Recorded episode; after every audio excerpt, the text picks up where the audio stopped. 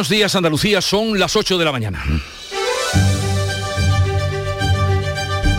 En Canal Sur Radio, La mañana de Andalucía con Jesús Vigorra. Semana final crucial de campaña y día del debate en esta casa, en la RTVA. Los candidatos a presidir la Junta de Andalucía dedicarán la mayor parte del día a preparar el segundo y último debate televisivo que tendrá lugar esta noche en Canal Sur Televisión y que podrán seguir también por Canal Sur Radio y en la plataforma de internet Canal Sur Más y en Radio Andalucía Información. Hoy es también el último día para publicar sondeos de opinión, con ellos nos vamos a desayunar después de esta nochecita de calor en las provincias de interior. Salvo Málaga y Almería, tendrán hoy avisos por calor entre las 12 del mediodía y las 8 de la tarde. Es amarillo en Huelva y naranja en el resto de provincias. Superarán los 40 grados Córdoba, Granada y Sevilla. Añádenle a esto calima ligera y viento de levante fuerte en el estrecho. Esto es lo que nos alumbra hoy cuando nos hemos llegado, no hemos llegado ni siquiera a la mitad de junio. Mientras 150 bomberos forestales siguen luchando para controlar el incendio de Pujerra que cumple ya seis días y ha quemado más de 3.000 hectáreas. El Infoca trabaja también para apagar los incendios declarados esta madrugada en Pozo Blanco, en la provincia de Córdoba, y en Pinos Puente, en Granada. La mañana de Andalucía. Social Energy la revolución solar ha llegado a Andalucía para ofrecerte la información del tiempo. Temperaturas significativamente altas hoy en el interior de Andalucía. Vamos a tener cielos despejados sin nubosidad en las sierras orientales, donde no se descarta algún chubasco aislado. Suben las temperaturas en la mitad sureste y sopla viento de levante ocasionalmente fuerte en el litoral de Almería y en el área del estrecho. Máximas hoy de 30 grados en Málaga, 32 en Cádiz, 34 en Almería y Huelva, 40 será la máxima en Jaén, 41 en Granada, 42 en Sevilla, a 43 llegarán los termómetros en Córdoba. Celebra el Día Mundial del Medio Ambiente con Social Energy. Únete a más de 3.000 clientes satisfechos con nuestras soluciones fotovoltaicas. Realizamos un estudio gratuito para ahorrar hasta un 70% de tu factura eléctrica y te regalamos un cheque de 200 euros en Amazon. Pide tu cita en el 955 44 11 11 o socialenergy.es y aprovecha las subvenciones disponibles. La revolución solar es Social Energy. Y vamos a conocer ahora cuál es el estado de las carreteras en Andalucía, cómo se circula. Conectamos con la DGT. Patricia Arriaga, buenos días. Buenos días. A esta hora ya van a encontrar dificultad en la entrada a Sevilla, especialmente en la A49 desde la zona de Bormujos y densa la ronda S30 en Puente del Centenario hacia la A49. También van a encontrar complicada en la provincia de Málaga, en la A7, a la altura de Mijas, en sentido a Cádiz y en la carretera de Cártama, la A357 en la zona de Merca, Málaga, en sentido a la capital malagueña. También retenciones importantes en la provincia de Córdoba, en la A4, en el entorno del polígono Guadalquivir, en sentido Madrid y en la provincia de Granada. Precaución en la GR30, densa ya la zona del Zaidín y Caimenio de Ronda en sentido norte. Además, mucha precaución. Ya saben que con las temperaturas tan elevadas aumenta el riesgo de incendio forestal. Una imprudencia como tirar una colilla por la ventanilla puede provocar daños irreparables así que especial responsabilidad al volante.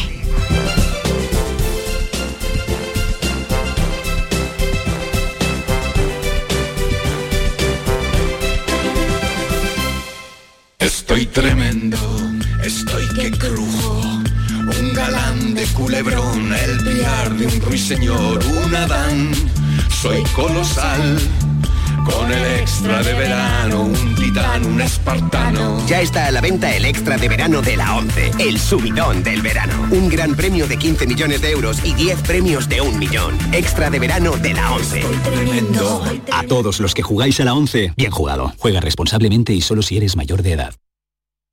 En Canal Sur Radio, la mañana de Andalucía con Jesús Bigorra. Noticias. Vamos a contarles la actualidad que pasa por el debate decisivo, así se le llama, y llega a Canal Sur Radio y Televisión este lunes, los candidatos a la presidencia de la Junta de Andalucía, que están en liza por el PSOE, PP, Ciudadanos, por Andalucía, Vox y Adelante Andalucía, vuelven a verse las caras esta noche, en el segundo y último debate de los dos que se han acordado en esta campaña. Se Beatriz va, Galeano. Se va a emitir a las nueve y media en directo, se va a realizar en los estudios de Canal Sur Televisión de la Isla de la Cartuja, en el pabellón de Retevisión aquí en Sevilla con una duración aproximada de 110 minutos. Estará moderado por los periodistas Blanca Rodríguez y Fernando García. Canal Sur tiene prevista además para este lunes una programación especial que va a comenzar a las 8 de la tarde con la llegada de los candidatos a las instalaciones de la Radio Televisión Andaluza. Al comienzo del debate, cada candidato va a disponer de un minuto inicial que va a abrir Juanma Moreno y cerrará Teresa Rodríguez. Entre ambos intervendrán en este orden Juan Espadas, Juan Marín, Inmaculada Nieto y Macarena Olona. El Centro de Investigaciones Sociológicas, el CIS, publica este mediodía los resultados de una encuesta flash con intención de voto iba a ser la última, pero no, porque luego el español va a publicar otra más por la tarde y esa sí que será la última que tengamos nosotros noticias. Y hoy, último día en el que se pueden conocer encuestas, tenemos cuatro sobre la mesa, las publican los principales periódicos. En todos los casos se da la mayoría al PP rozando la mayoría absoluta. El Partido Popular estaría entre dos y siete escaños de obtener la mayoría absoluta, que está en 55 diputados, según las encuestas que hoy publican los diarios ABC, El País y La Razón. De ABC y La Razón dan a la formación de Juanma Moreno 53 escaños el primer diario y entre 48 y 50 representantes el segundo. Por su parte, la encuesta del país estima que el Partido Popular Andaluz lograría 48 representantes y sitúa al PSOE de Juan Espadas como segunda fuerza con 33 escaños. Los diarios del Grupo Yolín, ya en Andalucía, señalan que Juanma Moreno tendría la mayoría suficiente para poder gobernar sin la ayuda de Vox. Y el último fin de semana de campaña, el último antes de la cita electoral del domingo, ha estado marcado por la presencia de los líderes nacionales de todas las formaciones que concurren a las elecciones andaluzas. Pedro Sánchez, Alberto Núñez Feijó, Inés Arrimadas, Yolanda Díaz y Santiago Abascal han protagonizado varios actos en distintos puntos de Andalucía donde han arropado a sus respectivos candidatos. Eh, crónica de campaña, Carmen Rodríguez Garzón. Elecciones al Parlamento de Andalucía 2022. Crónica de campaña en Canal Sur Radio.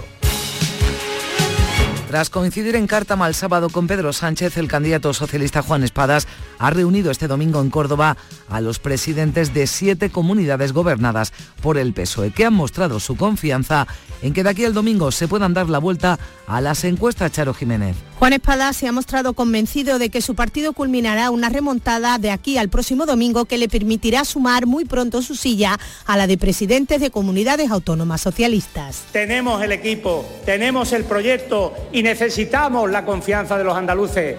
Os pido el voto. Y a todos y cada uno de los andaluces de bien que quieran salir a apostar por su tierra y por el futuro. Esta semana, ni una hora libre, ni un día de menos, ni corpus ni san corpus. A trabajar, a trabajar y a llenar las urnas de votos progresistas el próximo 19 de junio. Vamos a por ello, vamos a ganar, le daremos la vuelta a esto. La remontada nos llevará a tener otra silla en ese pedazo de auditorio. Gracias. Además de los siete presidentes autonómicos, en el acto de Córdoba han estado presentes algunas ministras del Gobierno, como la portavoz Isabel Rodríguez, que ha destacado el trabajo del PSOE en España y en Andalucía. Es el único partido que ha gobernado todas las comunidades autónomas y por tanto es el partido que más se parece a nuestro país. Queridos amigos, queridas amigas, incluso cuando Moreno Bonilla se empeña en no aprovechar todas las oportunidades del Gobierno de España, como lo son la FP, los fondos para la formación, los fondos para el empleo, los fondos para la sanidad, los fondos para la educación, incluso cuando él se empeña en no aprovecharlo, el Gobierno de España se empeña en que Andalucía cuente. El candidato del PP, Juanma Moreno, decía en Sevilla este domingo que acuda al debate de esta noche en Canal Sur con serenidad. Pide al resto de candidatos que eviten la crispación. Yo he intentado que Andalucía sea un oasis dentro de la confrontación, el ruido. Eh, yo este lunes voy a hacer lo mismo, voy a intentar, oye, dar mis propuestas, dar mis argumentos, pero sin crispar. Espero que el resto de candidatos también lo hagan. En Cádiz, Alberto Núñez Feijo pedía a los andaluces que acudan con valentía a las urnas para proteger a nuestra comunidad del populismo y para que no se interrumpa el camino del éxito iniciado, decía por Juanma Moreno. Juanma tiene un equipo, tiene un balance y tiene un proyecto. Un proyecto nítido, un proyecto definido, un proyecto que en primer lugar no va contra nadie.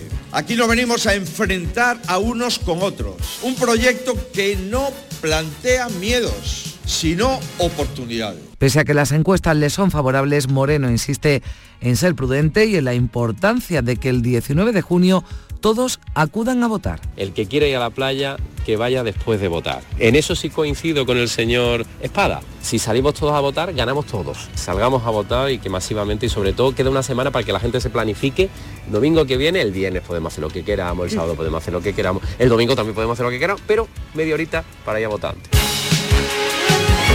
En Málaga, Juan Marín, acompañado de la líder de Ciudadanos Inés Arrimadas, ha vuelto a poner el acento en el papel fundamental que han tenido los naranjas para que el cambio se produjera en Andalucía. Dice Marín que sigue con la misma ilusión Alicia Pérez. En Málaga, el candidato de Ciudadanos, Juan Marín, ha instado a los andaluces a volver a confiar en su partido, capaz, ha dicho, de transformar Andalucía en tiempo récord. Las cosas que funcionan bien no hay que cambiarlas, que este gobierno ha funcionado muy bien que lo hemos hecho muy bien y lo vamos a seguir haciendo igual de bien o mejor, porque ahora sí tenemos esa experiencia que era necesaria para cambiar esta tierra. Vamos a dejar a un lado a los tristes, a los que nos decían, no, es que las cosas no se pueden cambiar. Bueno, pues sentaros ahí y mirad cómo lo cambia Ciudadanos. La presidenta de Ciudadanos, Inés Arrimada, ha dicho que su partido ha sacudido los tópicos a Andalucía y la ha puesto de ejemplo de gestión para toda España. Oye, ¿cómo lo habéis hecho? Que hemos ido subiendo puestos en competitividad fiscal. ¿Cómo lo hemos hecho? Sacudiéndole los tópicos a la Junta de Andalucía para con los andaluces y sobre todo quitándoles una losa que llevábamos aguantando sobre nuestros hombros durante 40 años. También en Málaga, acto central de Por Andalucía con la presencia de la vicepresidenta Yolanda Díaz, que insistía en lo mucho que está en juego el próximo día 19 en materia de igualdad. Vayamos a votar el domingo, el 19 de junio. El futuro no lo escriben ellos, lo escribimos nosotras. Andalucía es feminista y no vamos a permitir que cambien la realidad de nuestro país. La candidata Inma Nieto acusaba a Juanma Moreno de mentir y ponía el ejemplo de los contratos a los sanitarios. Porque ha contado las cosas como no eran. Si yo querría contratar más personal sanitario, pero es que no hay, y no dice, es que le ofrezco contratos muy precarios, por muy poco tiempo, por muy bajo salario, y se han ido a trabajar a otras comunidades autónomas o a otros países. También en el acto, Íñigo Errejón advertía de que la derecha quiere una Andalucía que no avance. Como esos madrileños que vienen aquí dos meses, se ponen una camisa blanca, se compran dos pulseras, imitan un poquito el acento y quieren una Andalucía congelada en el tiempo a la que tratar como una tienda de folclore, como una tienda de souvenirs, como un parque temático de turismo barato. La candidata de Vox, Macarena Olona, participaba junto a Santiago Bascal anoche en un mitin en Marbella durante el fin de semana. Ambos han coincidido en varios actos donde Olona decía que siente que el cambio real está cerca. Algo extraordinario está pasando. Andalucía se ha puesto en pie. Se ha puesto en pie. Porque esa es la ese es el ADN andaluz. Abascal cargaba contra la izquierda e insistía en que acabarán con sus políticas. La izquierda está empijada de los que viven cómodamente. Está con el fin del mundo del clima, cuando la gente no llega a final de mes. Solo defiende locuras ideológicas que buscan la confrontación social. Están entre los fanáticos del clima contra los que por lo visto queremos contaminarlo todo. Hombres contra mujeres. Elecciones al Parlamento de Andalucía. Canal Sur Radio. Este lunes por la noche, el debate definitivo en Canal Sur. Sigue las intervenciones de los candidatos y candidatas a la presidencia de la Junta de Andalucía en directo. Desde las nueve y media de la noche en Canal Sur Radio, Radio Andalucía Información y Canal Sur Televisión. Elecciones al Parlamento de Andalucía. Este lunes por la noche, el debate definitivo en Canal Sur. En Canal Sur Radio, la mañana de Andalucía con Jesús Vigorra. Noticias. Y hablemos ahora del calor.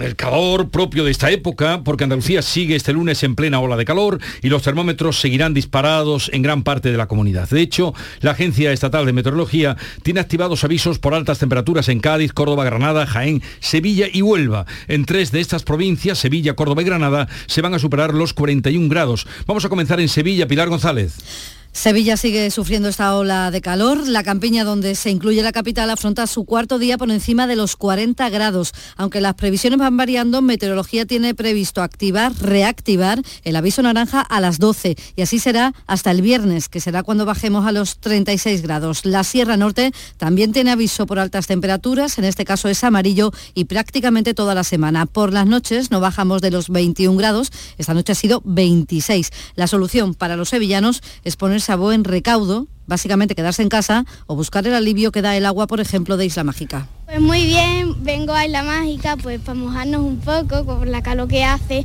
han subido un montón las temperaturas y pues esto es insoportable. Montándonos en cosas de agua, eh, mojándonos, eh, bebiendo refresco. Traemos protección solar, gorra y mucha agüita fresquita. Como se puede, se esperan 43 grados hoy en Écija, 42 en Sevilla, Morón y Lebrija. También temperaturas extremas tendremos en Córdoba o se esperan en Córdoba. José Antonio Luque. Bien, eh, ahora conectaremos con él porque eh, seguro que tiene algo que contarnos con respecto a lo que va a ocurrir en Córdoba. Y en Jaén, los termómetros ayer marcaron cifras récord que van a continuar hoy. Ya nos apuntaba esta mañana Alfonso Miranda. Hola, Alfonso. ¿Qué tal? Muy buenos días. Andújar fue la localidad de toda España donde más calor hizo ayer domingo. El termómetro se quedó allí en 43 grados, mientras que en la capital no se ha llegado a batir el segundo récord de calor de la historia por tan solo tres décimas, ya que ayer el registro oficial se quedaba en los 41 grados y dos décimas por debajo de la registrada ya por 1965. De todas formas, hoy la provincia a partir de las 12, toda la provincia de Jaén está en aviso naranja menos la franja sur. Lo peor de todo también es el riesgo extremo de incendio forestal en toda la provincia y como decía, lo peor están siendo las noches. comentaba esta mañana mm. que hasta las tres y media de la mañana de la madrugada, aquí en la capital genese no hemos bajado de los 30 grados. No han bajado hasta las 3 y media de la mañana los 30 grados en Jaén, que como nos apuntaba Alfonso Miranda, toda ella está bajo el signo del naranja. También les decíamos temperaturas extremas en Córdoba, José Antonio Luque. Sí, efectivamente, me has pillado mirando el termómetro que en este momento registra ya, supera los 24 grados en el centro de la capital y que hoy eh, tiene una jornada con tres avisos eh, en, naranja en la sierra y en los pedroches por temperaturas máximas de 43 grados. Eh, también aviso en la campiña que incluye la capital por máxima más de 43 grados y en la subética por eh, temperaturas que van a superar los 38 grados. Y eh, a todo eso, pues en este momento el personal del Infoca sigue trabajando en el paraje de la Canaleja en Pozo Blanco eh, para distinguir un incendio forestal que se ha declarado mm. esta madrugada. Están allí cuatro grupos de bomberos forestales, un agente de medio ambiente y dos vehículos autobomba. Y ya les decimos, en esa zona hoy se espera una temperatura de 40, superior a los 40 grados. Las temperaturas parecen estar detrás de la muerte de un hombre de 62 años que ha fallecido este domingo mientras realizaba senderismo en la provincia de Almería, que curiosamente es una de las que ha tenido las temperaturas más bajas o no tan altas. María Jesús Recio. El fallecido salió con una amiga a caminar desde Aguadulce en Roquetas de Mar pasadas las seis y media de la tarde ayer domingo. Después se perdieron, se quedaron sin agua, el hombre empezó a sentirse mal. Ella buscó un lugar con cobertura y dio el aviso hacia las dos de la tarde. Al volver, junto a él se había precipitado ya ladera abajo, estaba inconsciente. Bomberos del Poniente, Guardia Civil, un helicóptero, un médico especializado en rescates en zonas de difícil acceso y personal del 061 participaron en el rescate, pero ya encontraron al hombre sin vida. La autopsia determinará las causas de la muerte. Los primeros datos apuntan a ese golpe de calor que le provocó un colapso cardiovascular y la posterior caída por una ladera. La mujer tuvo que ser atendida por deshidratación y sufrió un ataque de ansiedad. Bueno, en previsión de todo lo que pueda pasar, mm, salgan a caminar con agua, con una botellita de agua, mm, porque esas caminatas pueden complicárseles si son muchos los kilómetros y el calor aprieta. Hay activos otros dos incendios, hablábamos antes del de Córdoba, a esta hora en Andalucía, en Pozo Blanco y también en Granada.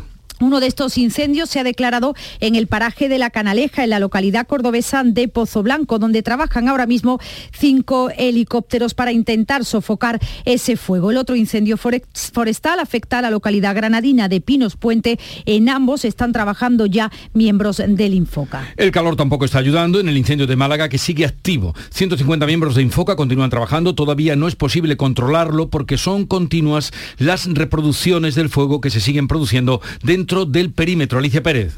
Pues efectivamente, el fuerte viento que alcanzó ayer hasta los 40 kilómetros hora y la baja humedad relativa, eso es lo que está dificultando la extinción de este incendio que sigue sin controlar tras tantos días activos, cinco días activos ya. Un centenar de efectivos que siguen desplegados en la zona, se han quemado, recordemos, 3.500 hectáreas y ahora se trata de localizar puntos calientes, de seguir enfriando y de acotar. Eso es lo que están haciendo los efectivos, nos lo explica Alejandro Molina, el subdirector del Infoca. Tampoco nos podemos confiar porque las condiciones atmosféricas son, son muy malas, seguimos con una humedad relativa bajísima, por debajo del 30%, tenemos viento, bastante viento y la temperatura, como puedes comprobar, es muy alta pues deseando que llegue esa noticia, ese control del incendio. Vale, ahí estamos todos pendientes, pero todo hace pensar que, que llegará, que está, eh, ¿cómo es el término justo? Está, eh, tú lo sabes. Estabilizado. Estabilizado. eso, estabilizado, luego viene controlado y luego, viene extinguido. Para eso que será semana después. Sigan los procesos del fuego. Estamos estabilizados en ese incendio. bueno, un trabajador ha muerto en un accidente laboral ocurrido este domingo en la playa de Nueva Umbría, en la localidad onubense de Lepe. Cuéntanos, Sebastián Forero. Buenos días, Jesús. Pues sí, un testigo avisó al 112 de un hombre herido de gravedad al sufrir una caída desde un dumper, una máquina de obra en una zona de difícil acceso. Cuando llegaron los efectivos de seguridad y los sanitarios, solo pudieron confirmar el fallecimiento de la víctima. Al tratarse de un accidente laboral, se ha informado a la Inspección de Trabajo y al Centro de Prevención de Riesgos Laborales. También de última hora tenemos que hablarles de un choque ferroviario en Tarragona, en Cataluña. Se ha saldado esta noche con 30 personas heridas, dos de ellas en estado grave, ocho de menor consideración. La Consejería de Salud de Cataluña ha confirmado hace solo unos minutos que son ya cinco las personas que se encuentran graves. Una locomotora de mercancías se ha saltado un semáforo en rojo y ha embestido un tren regional en el que viajaban 75 pasajeros. No se sabe por qué el conductor no ha parado. Adif lo está investigando llorando? En muchas casas ya lo sabrán y lo estarán soportando como pueden, porque esta semana comienza la selectividad en Andalucía. 48.000 estudiantes apuran las últimas horas antes de los exámenes más temidos del bachillerato. Se van a celebrar entre el martes y el jueves, a pesar de que el jueves es festivo en Sevilla y Granada. La llamada hora PEBAU, prueba de evaluación de bachillerato para el acceso a la universidad, va a contar con 146 sedes en toda la comunidad para acoger a los alumnos de más de mil centros andaluces. Hay un 1% más de estudiantes que en 2021. Hoy ya es un día de nervios, también de dar los últimos repasos. Se notan ya los nervios, la presión, aprovechando a tope, todas las bibliotecas llenas. Ya está todo hecho, ya no, solo estoy repasando lo último. Estoy súper nerviosa porque no sé cómo van a ser los exámenes. La mayoría de las comunidades ya ha celebrado estas pruebas. El Ministerio marca que sean antes del 17 de junio, sin embargo no establece criterios comunes a la hora de diseñar los exámenes. La operación Paso del Estrecho ya está aquí. Comienza esta semana tras dos años suspendida. Es la primera en la era COVID, por lo que se van a intensificar los controles sanitarios. En esta edición se prevé que además habrá un incremento de magrebíes en tránsito. A partir del miércoles 15 de junio comienza ese dispositivo que en apenas tres meses va a gestionar el tránsito de más de tres millones de personas que atravesarán nuestro país. Los puertos de Algeciras y Tarifa canalizan el 70% de todo el tráfico. Este año se espera además que aumenten las llegadas con después de dos años sin operación Paso del Estrecho. Como el COVID sigue estando presente y van a intensificar los controles sanitarios, se recomienda que se llegue a puerto con el billete cerrado. Es la recomendación que hace Francisco Ruiz Boada, coordinador general de la operación Paso del estrecho. Si esos incrementos llegan en tres días y en tres días se nos acumulan un porcentaje enorme, y si no tenéis que mirar las, las cifras del año 2019, pues eso lo que hace es tensionar el dispositivo, tensionar el dispositivo. Lo que queremos es evitar eso, a base de una información eh, preventiva, a base de que vengan con el billete cerrado. Los días de mayor número de vehículos serán el 8 y el 9 de julio por la celebración de la fiesta del Cordero y también el fin de semana del 29 al 31 de julio. A finales de agosto habrá otro pico en la afluencia, pero ya de vuelta a sus países de residencia en el centro y en el norte de Europa. Son las 8.24 minutos de la mañana, sintonizan Canal Sur Radio. ¿Por qué Agua Sierra Cazorla es única? El equilibrio de su manantial es único, el más ligero en sodio, la idónea para la tensión arterial más rica en magnesio, calcio y bicarbonato, Y ahora agua Sierra Cazorla con los refrescos saludables de verdad. Sin azúcar y sin gas, más naranja y limón. Agua Sierra Cazorla, la única en calidad certificada. Recuperar tu pelo está mucho más a tu alcance de lo que puedas imaginar. En Clínicas Beyman ponemos a tu disposición especialistas de primer nivel en microinjerto. Prestigiosos doctores y un magnífico equipo de técnicos harán que recuperes tu pelo de una forma sencilla, indolora y lo más importante, con resultados garantizados. Beyman Capilar, con la seguridad de Clínicas Beyman. En Canal Sur Radio, la mañana de Andalucía con Jesús Bigorra. Noticias. El puerto de La Coruña recibe este lunes el primer cargamento de 18.000 toneladas de trigo ucraniano a través de una nueva ruta marítima abierta por el Báltico para sortear el bloqueo de la Armada rusa. Ucrania ha establecido dos vías a través de Polonia y de Rumanía para exportar grano y evitar una crisis alimentaria mundial, aunque los cuellos de botella han ralentizado la cadena de suministro. La guerra en Ucrania cumple hoy 110 días. Los combates continúan en la ciudad de Severodonetsk, en el este del país, donde los bombardeos rusos causaron el sábado un gran incendio en la planta química de Azov, el último reducto donde resisten entre 300 y 400 soldados junto a 800 civiles. Y en Francia se ha impuesto finalmente la coalición liderada por el presidente Emmanuel Macron en la primera vuelta de las elecciones legislativas.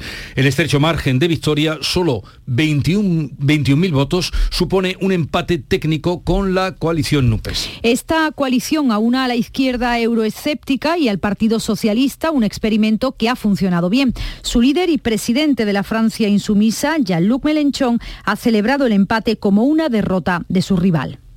La vérité que le parti présidentiel La verdad es que el partido presidencial ha quedado tocado y hundido al final de esta primera vuelta. Por primera vez en la historia de la Quinta República, un presidente recién electo no es capaz de reunir la mayoría en las siguientes elecciones parlamentarias. à l'élection législative qui suit. Melenchón ha reaccionado con satisfacción y ha llamado al voto para ganar la segunda vuelta el próximo domingo. Au vu de ce résultat, A la vista de este resultado y de la extraordinaria oportunidad que se nos presenta, llama a nuestra gente a arrasar el próximo domingo para rechazar definitivamente los proyectos condenados al fracaso de la mayoría del señor Macron. La segunda vuelta va a ser decisiva. Macron parte como favorito y se espera que la población se movilice y no repita la altísima e histórica abstención de este domingo. Uno de cada dos franceses se ha quedado en su casa. Entre las citas judiciales de esta semana comienza hoy en Córdoba el juicio por el crimen conocido como el de la chica de la Carlota. Por la audiencia van a pasar más de 100 testigos. Juicio con jurado popular para un caso de 2017 en el que la acusación pide prisión permanente revisable para los dos acusados, el falso cura en prisión provisional y el abogado acusados de haber planeado y perpetrado el asesinato de Juan Carlos, un hombre de 45 años con enfermedad mental en la aldea cordobesa de la chica Carlota. Las declaraciones está previsto que se prolonguen desde este lunes, día 20, en sesiones de mañana y tarde y con la posibilidad incluso de habilitar el sábado. El juicio se celebra a toda prisa antes de que expiren los cuatro años de prisión preventiva máximo en los que puede estar una persona antes de ser enjuiciada y haya que ponerlo en libertad. Y en la Audiencia Provincial de Málaga se celebra hoy y mañana martes el juicio a un profesor que se enfrenta a una petición fiscal de 13 años de prisión por abusos sexuales y acoso a una alumna de 12 años durante tres cursos. El acusado ejerció como profesor en un centro educativo de la provincia de Málaga y tras pedir un permiso a los padres creó un grupo de WhatsApp que le permitió conocer los números de todos los alumnos de la clase de la que era tutor. En 2014 empezó a tener conversaciones privadas con la alumna afectada, pero poco a poco el procesado descendió al plano personal hasta que llegó a tener encuentros sexuales con ella entre 2014 y 2017. Para normalizar la relación y darle más seriedad, según la Fiscalía, le indicó cómo debía vestirse, maquillarse o peinarse para aparentar tener más edad. La acusación pública destaca el control sobre la víctima que ni siquiera se podía duchar sin su consentimiento. Tres personas han muerto en accidentes de tráfico en Andalucía este fin de semana. Dos perdían la vida a la altura del municipio de Níjar. Estas dos personas eran un, hombre de 22 años y su bebé de cuatro meses. La madre del niño y esposa de este hombre, una mujer de 20 años, resultaba herida y fue evacuada al hospital de Torre Cárdenas. También ha perdido la vida un motorista. Ocurría en el camino del Peral, en la localidad granadina de Salobreña, donde la víctima cayó en una acequia llena de agua. Este accidente no está recogido todavía por la DGT, que en su balance provisional del fin de semana informan de 10 fallecimientos en las carreteras de toda España durante, como decimos, el fin de semana. Y tengan presente que el precio medio de la electricidad en el mercado mayorista vuelve a subir hoy. Será de 200, algo más de 200 euros el megavatio hora, lo que supone un 20% más que ayer. Esta noche entre las 9 y las 10 será más cara la electricidad al costar de media 238,40 euros el megavatio hora. El precio mínimo, 160 euros, se ha registrado de 3 a 4 de esta madrugada. Pues sí, además hoy la llamada excepción ibérica que topa el precio del gas para la generación eléctrica se va a aplicar, como decimos, a partir de la subasta del mercado eléctrico de mañana martes. El gobierno limita en sus cálculos a un 15% la rebaja al consumidor. Llegamos así a las ocho y media, tiempo ahora para la información local. En la mañana de Andalucía de Canal Sur Radio, las noticias de Sevilla. Con Pilar González.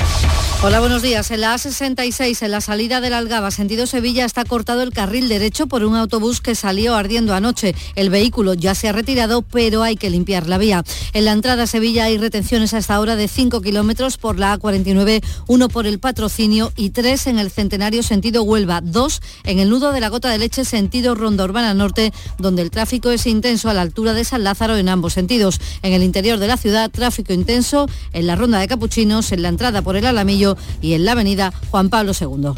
Toma hoy las riendas de tu futuro energético. Son en Battery líder europeo en acumulación solar fotovoltaica para hogares y empresas, patrocina este espacio. Pues sigue el calor, meteorología vuelve a activar este mediodía y hasta las 8 de la tarde el aviso naranja en la campiña y amarillo en la Sierra Norte. Se esperan 43 grados en Écija y 42 en Sevilla, Morón y Lebrija. Aunque las previsiones van variando, la campiña por encima de los 40 grados va a estar así hasta el viernes, que será cuando bajemos a 36. Y la Sierra Norte está en aviso amarillo prácticamente también toda la semana. Es complicado convivir con estas temperaturas y para los turistas más aún que además de no estar acostumbrados están en la calle. Mucho calor, muchísimo calor, demasiado para nosotros. Es muy fuerte, muy fuerte. En Portugal también está caliente, pero no, no tanto así.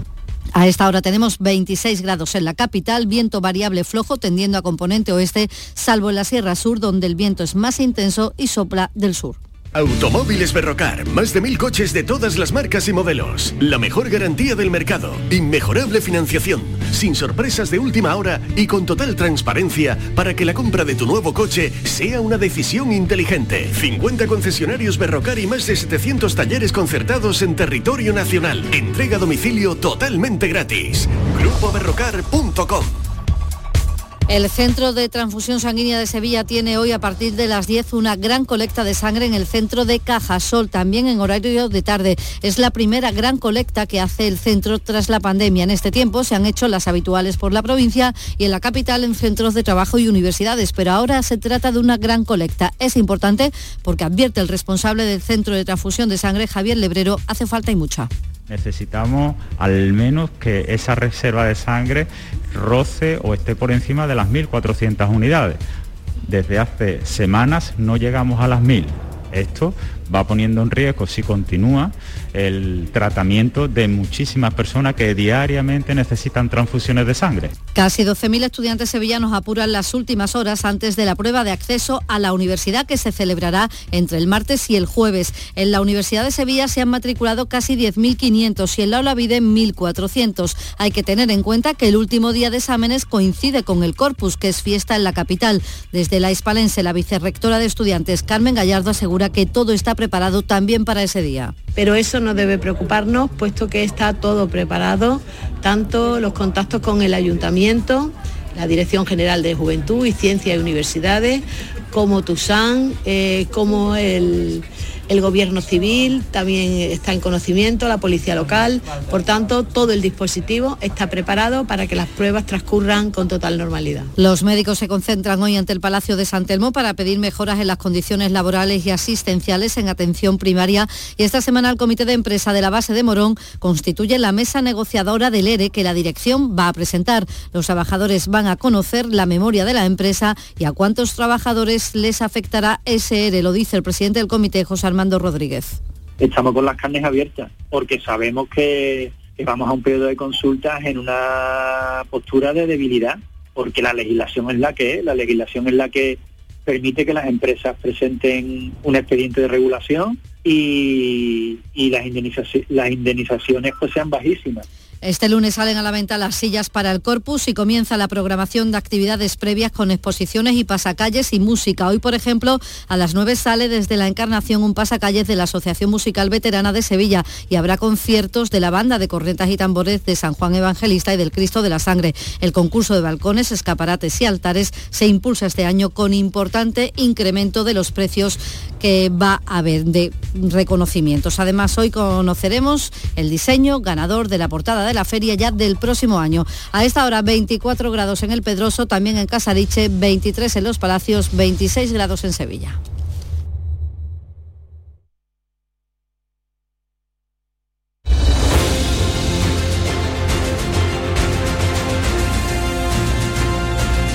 ...8.35 minutos de la mañana...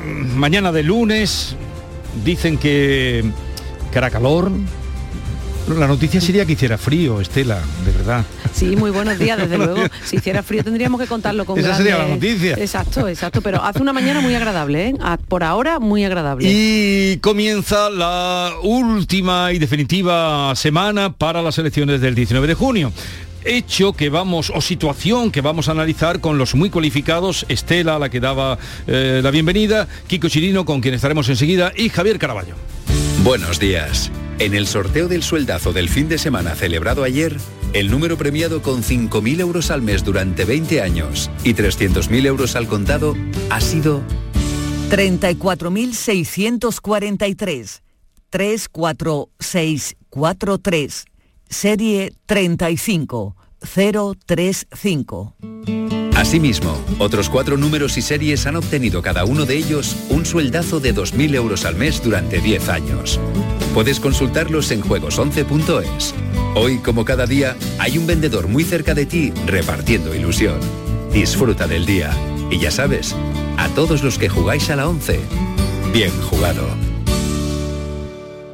Mano de santo limpia la ropa, mano de santo limpiar salón, mano de santo y en la cocina, en el coche, en el watercloak, mano de santo para el hotel, mano de santo para el taller, mano de santo te cuida, mano de santo te alegra la vida, mano de santo, mano de santo, ponte a bailar y no limpies tanto, mano de santo, mano de santo, ponte a bailar y no limpies tanto. Seguramente el mejor desengrasante del mundo. Pruébalo.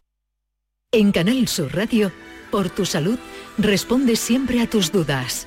¿Qué relación hay entre la psoriasis y la artritis? ¿Por qué una enfermedad que se manifiesta en la piel puede afectar a las articulaciones o viceversa? Este lunes en el programa hablamos de psoriasis y artritis psoriásica con las mejores especialistas, la colaboración de Acción Psoriasis y tus preguntas en directo. Envíanos tus consultas desde ya en una nota de voz al 616-135-135. Por tu salud, desde las 6 de la tarde con Enrique Jesús Moreno. Quédate en Canal Sur Radio, la radio de Andalucía. El 19 de junio de 2022 son las elecciones al Parlamento de Andalucía. Si deseas votar ese día, identifícate con tu DNI, permiso de conducir o pasaporte cuando acudas a tu colegio electoral. También puedes ejercer tu derecho al voto por correo. 19 de junio de 2022. Elecciones al Parlamento de Andalucía. Infórmate llamando al teléfono gratuito 919-0622 o entra en eleccionesparlamentoandalucía2022.es. Junta de Andalucía. Por la brisa del mar, todo. Por el verano que te mereces, en Viajes El Corte Inglés y Costa Cruceros te lo damos todo. Las mejores ofertas de cruceros a todos los destinos. Reserva desde solo 50 euros tu crucero por el Mediterráneo desde 699 euros en súper todo incluido. Con bebidas, excursiones, tasas de embarque y sin gastos de cancelación hasta 30 días antes de la salida. Además, llévate de regalo una pantalla inteligente Google Nest Hub. Consulta condiciones. Viajes El Corte Inglés y Costa Cruceros. Por tu verano, todo. La mañana de Andalucía con Jesús Vigorra. Con Estela Benó, eh, Kiko Chirino, su director del Ideal de Granada. Buenos días, Kiko. ¿Qué tal? Buenos días. Bien, bien. Vosotros estáis de fiesta, ¿no? Nosotros estamos de feria desde la medianoche del domingo, del sábado al domingo.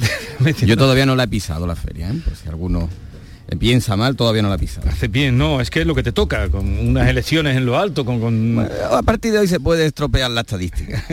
Hombre, hace bien, ¿no, Kiko? Yo creo que haces mal, ya tenía tú que haber ido. Pero está trabajando, Estela, está trabajando. Ah. Eh, nuestro querido Javier Caraballo del Confidencial, buenos días. Muy buenos días. ¿Las carocas de Granada son ahora? Hoy, hoy. Hoy las Ah, bien, bien, hoy las fantástico. estrenan las carocas. sí. ¿Qué, qué son las carocas? Pues son unas composiciones de cinco versos, satírica, irónica y que critican o comentan lo sucedido en la ciudad a lo largo de a lo largo del año. Ah, sí, es verdad, pero eso se hace, se hace todavía y se ponen... eh, Hoy se pone, se exhiben eh, en la plaza de Virrambla, sí. Y, y no has leído ninguna hoy, no sabes... No, porque no se han puesto, se ponían ahora, dentro de un rato. Vale, vale, pues ya estaremos al tanto a ver alguna que saquemos. Bien, Eh, bueno, Kiko, la verdad es que sí. ¿Cómo va a ir a la feria? Sí, para hacerle una entrevista al presidente, eh, presidente ahora en funciones, pero candidato a la presidencia, tiene que irse de Granada al Merimar a hacer la entrevista. Ayer, Kiko Chirino, en el Ideal de Granada, portada, publicaba con este, título, con este titular eh, que vos diga que me ve de vicepresidente es ridículo y un comentario muy poco serio, entrecomillado. Pero empezaba la entrevista así. La cita es en Almerimar, a la hora del almuerzo. Pero esto, ¿cómo es? Sigue, sigue, sigue. y sobre la mesa solo había- solamente había un vaso de agua, ¿no? Es una cosa desesperante. La cita es en Almerimar, a la hora del almuerzo y sobre la mesa solo hay un vaso de agua y papeles que no se van a utilizar. Bueno, eh, ¿qué pasa? ¿Que os citan en eh, fuera de vuestras provincias, de vuestro ámbito, de, de vuestra jurisdicción? bueno, yo tengo, yo tengo, aunque sea, tengo también una parte y un componente de, de Almería como subdirector de la- del Ideal de Almería también que soy, es verdad que, que nuestra referencia a Granada. Yo he entrevistado a Juan Espada en San José de la Rinconada, a Macareno Lona en Salobreña, a Juan Marín sí en Granada y a, y a Juanma Moreno en Almerimar. Bueno, tienen una agenda tan cargada y con tantas peticiones de, de entrevistas que es verdad que, que hacen, hacen lo que pueden y yo creo que así hay, es de elogiar el, el- el esfuerzo que han hecho algunos, algunos candidatos por atender todas las peticiones. Yo creo que eh, efectivamente coincido contigo, algunos candidatos. Yo creo que el reportaje es, Kiko, que cada uno luego cuente todas las intimidades y todas las cuitas de todas las entrevistas a los Bueno, candidatos. Yo creo... te las he contado solo a ti. No, no, no digo a mí, digo en general, la que te ha pasado con el presidente, lo que te ha podido pasar con Espada, lo que te ha podido pasar con Olona, lo que te ha podido pasar con Marín. Yo creo que todas esas cuitas al final deberíamos contarlo porque a la gente eso le va, le va- le va a interesar mucho una vez que pasen las elecciones, claro. Ah, pero no lo contáis. Bueno, hombre, se cuentan algunas cosas, pero ciertas cosillas, pues no, porque también la- los candidatos son personas, ¿eh? también lo digo por eso. Y también están cansados, y también están asfixiados, y también pasan calor, también sudan, en fin. Bien, sobre la mesa mm, tengo las encuestas, vosotros también las habréis visto, lógicamente, porque estáis en esto. Eh, tenemos cuatro hoy, la de El País, eh, de, de 40 dB, resumo rápidamente, ¿no? Que afianza al PP en su ventaja y supera, superaría toda la izquierda de Moreno. La de GAT 3 para tu periódico, eh, Estela, que es la que más da, le da. Podrían sumar 53 diputados los populares. Sí, eso dice la, la encuesta que hace Gastre. Gastre, sí. Luego hablaremos con Narciso Michavila, que precisamente es el presidente de Gastre. Luego tenemos el Observatorio Electoral del Confidencial, que da 50-53 al Partido Popular. 28-30 al PSOE, 14-16 a Vox, por Andalucía 8-10, Adelante Andalucía 3-4, o sea que Adelante Andalucía se ha ido ganando terreno, ¿eh? del principio que no le daban casi nada. Eh, tenemos también el sondeo de La Razón, que ya lo publicaba ayer, roza los 50 escaños, El Mundo, que está haciendo lo que él llama un panel, y nos queda la del español, que se dará a conocer esta tarde, y el flash ese que va a hacer eh, el CIS. Pero bueno, todas indican que ganaría rozando los 50, pasando los 50. Así es que, ¿qué valoración hacéis las encuestas? Venga, eh, Javier. A ver, bueno, no, no, no hay ninguna novedad. En toda la campaña las encuestas se han mantenido que, en esa eh, tendencia que le da al PP una mayoría holgada con respecto a los demás, aunque con diferentes opciones de gobierno.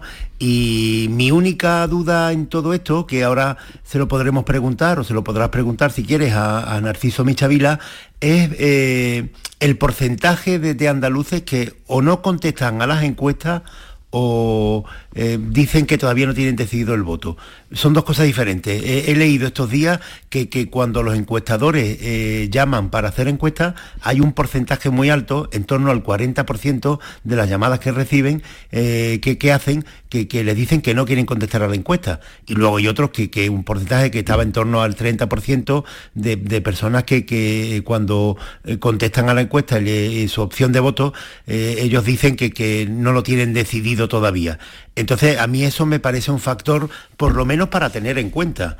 Eh, no, no creo que esto desequilibre la mayoría que tiene el Partido Popular en todas las encuestas, pero sí puede ser un factor de sorpresa que cabe, eh, que, no deberíamos perder de vista.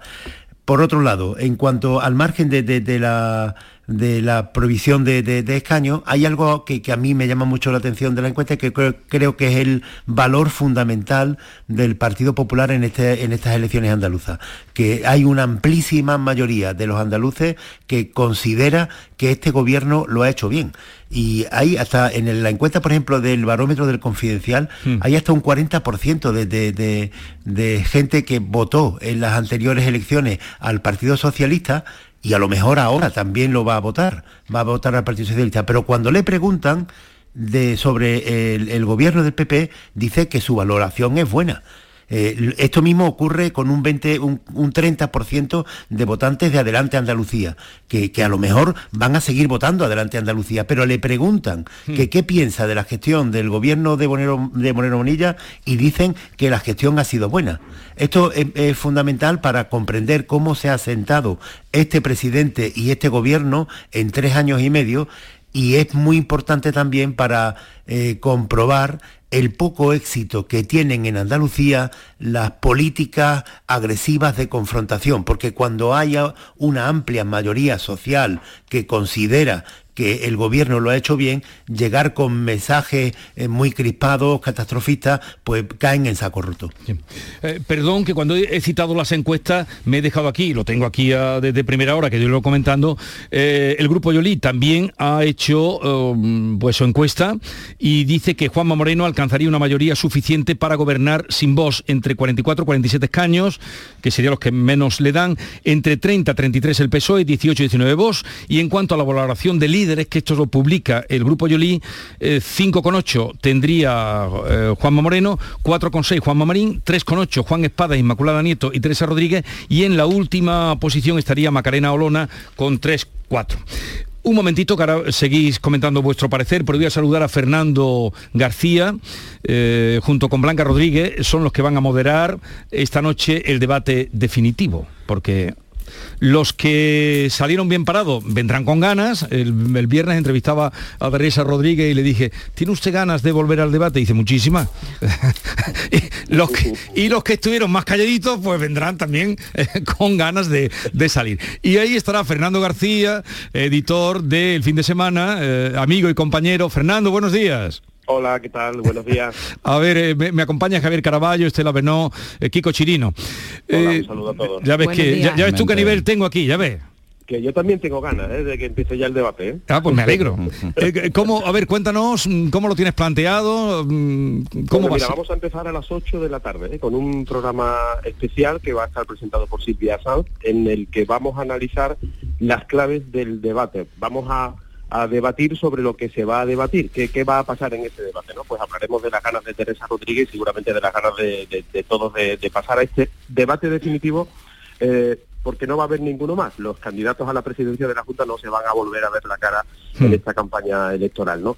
Eh, después de ese programa que empieza a las 8, nos iremos al debate a las nueve y media de la noche, con un minuto inicial eh, en el que ahí va a tomar la palabra para hablar por primera vez el, el actual presidente de la Junta, candidato a la reelección, Juanma Moreno, Luego hablará el candidato del PSOE, eh, después Ciudadanos, por Andalucía, Vox y Adelante Andalucía. Y luego pasaremos a tres bloques eh, perfectamente eh, distribuidos por temas donde vamos a hablar para empezar de políticas sociales, de la sanidad, de la educación, de la igualdad. Luego un bloque central donde la economía va a ser lo más destacado, hablaremos del empleo y, de, y de tipo de políticas que tienen que ver, por ejemplo, con los impuestos. Y luego un tercer bloque ya para finalizar donde eh, hablamos de la gobernanza. ¿Qué quiere decir esto? Pues de la política territorial, de la financiación autonómica, de los pactos, los desafíos que va a tener Andalucía en el futuro, la regeneración.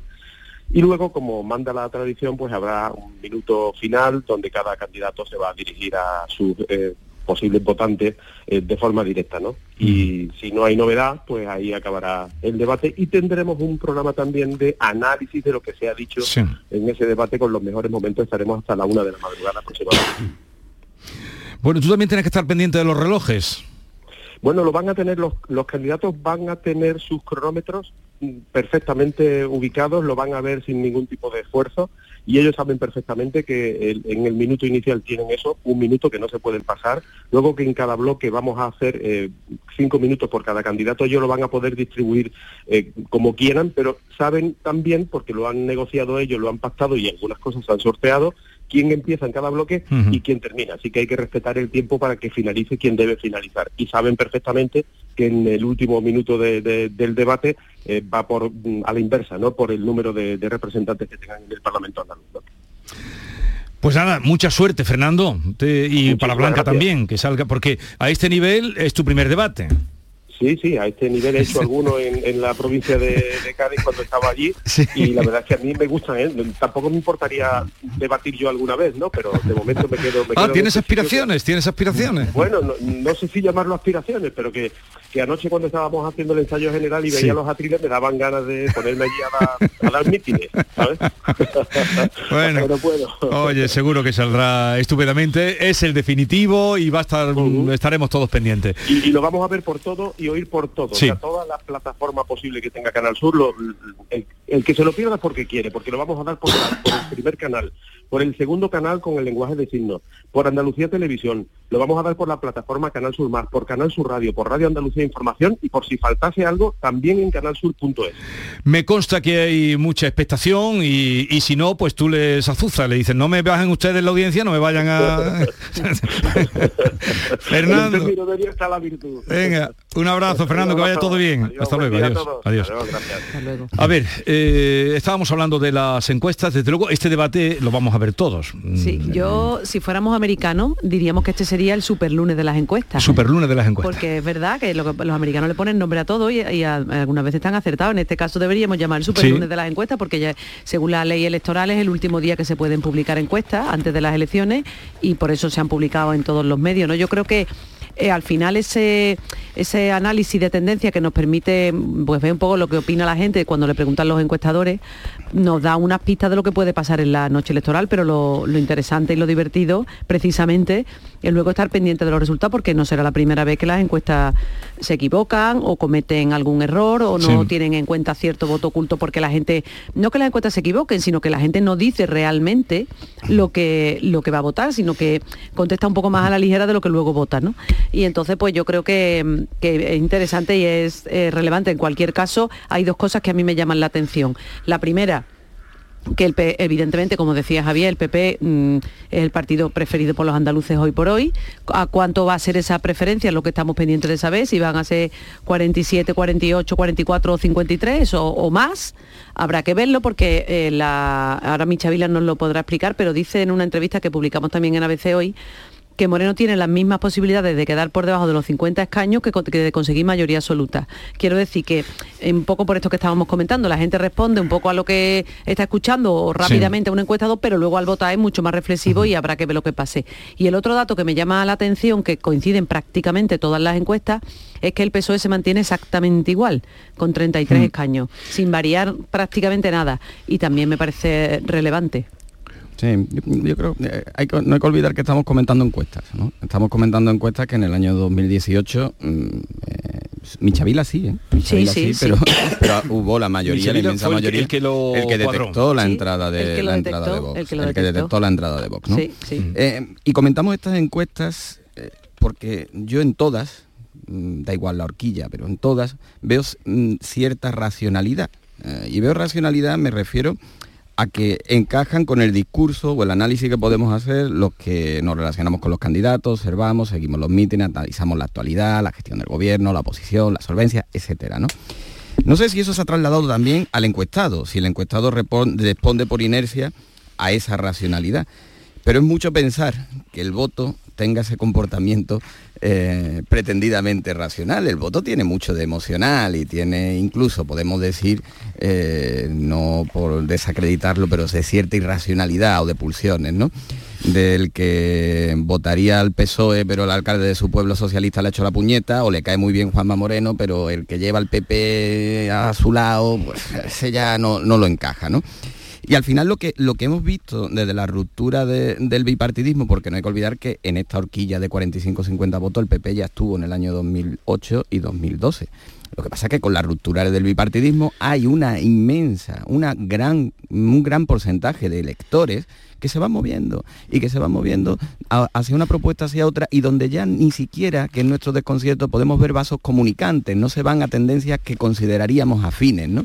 Y ahí junto al voto indeciso, junto al que cambie de opinión entrando por el colegio electoral, el, que haya respondido una cosa en la encuesta para engañar al encuestador, el que el que se haya dejado guiar por, por la inercia de la racionalidad, todo eso al final es lo que deciden las elecciones. No creo que para romper una mayoría holgada del PP, no creo que para romper una mayoría holgada del PP, pero sí para que el resultado del resto de fuerzas sea más o menos determinante en la formación posterior del gobierno.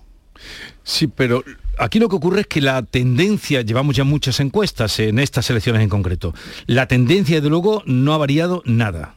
Nada. La tendencia. Nada, nada. En que gana el PP, en que luego rozan mm, unos más cerca, más próximos de, de la mayoría absoluta, eh, o se acerca, pero no ha variado nada. Pero- o ha variado muy poco. Yo pienso que una de, los- de las claves que puede mm, pues, determinar las elecciones puede ser Ciudadanos, fíjate, porque en las encuestas no le dan, no le dan prácticamente representación, ten- tienen ahora 21 diputados, le dan uno o dos las más optimistas, pero mm, eh, yo escuchaba ayer a Inés Arrimada en el meeting que tuvo en, en Málaga y decía cosas que bueno que cualquiera podría compartir no y es que mm, bueno eh, ella llamaba a sus votantes de 2018 diciendo que no habían engañado a nadie que no habían que no, no habían defraudado a nadie, que habían hecho exactamente lo que habían prometido y pedía pues esa, esa lealtad a los votantes. Yo no sé si eso al final se va a producir o no, o la gente va a buscar un voto útil de otro tipo, pero que también puede ser mm, relevante porque podría ser que re- reeditáramos el gobierno actual o que no, al contrario, que efectivamente Ciudadanos se quede fuera de la horquilla porque todo ese voto pase al PP. Por eso digo, esa- yo creo que puede estar una de las claves de lo que puede pasar en estas elecciones. Pero Estela, querida mía, si tu periódico ha quitado hasta de la portada Juan digo, Marín. porque no le da ningún porque la entrevista porque, pero por eso pobre- lo digo porque la, pobre hombre entrev- que- porque la, la encuesta que hace Michavila no le da ningún ningún representante pero por eso digo que puede ser un factor igual que pasó en las anteriores elecciones con Vox que tuvo un ascenso que nadie se esperaba y que efectivamente solo detectó la encuesta que hizo Michavila mm, ya prácticamente a pie de una, pues lo mismo puede pasar ahora con Ciudadanos, no lo sé, pre- lo planteo como una posibilidad, que no lo sé, la verdad. A ver, sobre lo que decía Kiko de, los, o Estela, de, los trabases de, voto, hay, hay un trabase de voto que es el más significativo en, en Andalucía en este momento para explicar el resultado que dan las encuestas que y, el, que, el que justifica eh, el- el cambio hacia el centro derecha de donde antes estaba en centro izquierda, que es un trasvase de ciudadanos totalmente hacia el PP, en el 70% los votantes de ciudadanos de las últimas elecciones van a votar al PP en este momento, y luego hay un porcentaje de voto más pequeño pero muy significativo, que puede llegar en torno al 20% de votantes del Partido Socialista.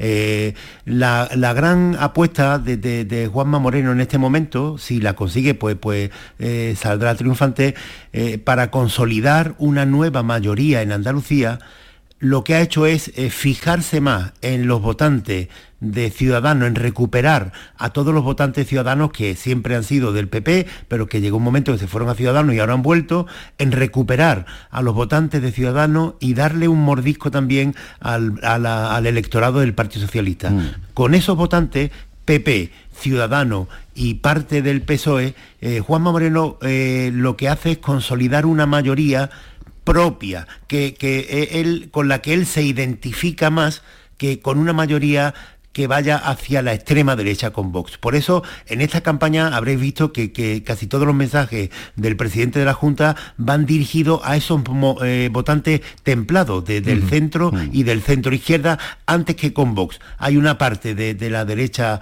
eh, que estaba antes en el PP, que está ahora con Vox, que eh, no digo que en el PP renuncien a que vuelva a esos votantes, pero ven más complicado que Juanma Moreno pueda tener el voto del votante más radical de Vox que el votante de, de o del Partido Socialista. Porque también es verdad que en Vox hay un voto eh, antisistema que proviene de, sabe Dios dónde. Hay mucho voto de Vox que, proviene de la izquierda y de la extrema izquierda. En las últimas elecciones, en una población que en la provincia de Sevilla, que siempre había sido del Partido Comunista, como los Palacios, pues la primera fuerza política fue Vox. Y tú dices, ¿cómo es posible que, no es la única? ¿eh? Hay 20 o 30 así en, Andalucía que eran feudos tradicionales de la izquierda mm. o incluso de, Izquierda Unida y que se vuelven a Vox. Entonces hay un fenómeno ahí raro, pero que también es un, voto que, puede ser eh, hoy con Vox y mañana volverse otra vez a la extrema izquierda o templarse. Sí, en ese sentido veremos lo que publicaba vosotros ayer en el Confidencial, por ejemplo, que decía, elegido está ocupado por Vox. Todo no en esta pequeña aldea aún gana el PSOE, una pequeña aldea. Y me ponía el mapa, es, es digno de ver. Bueno, llegamos a las 9 de la mañana y continuamos.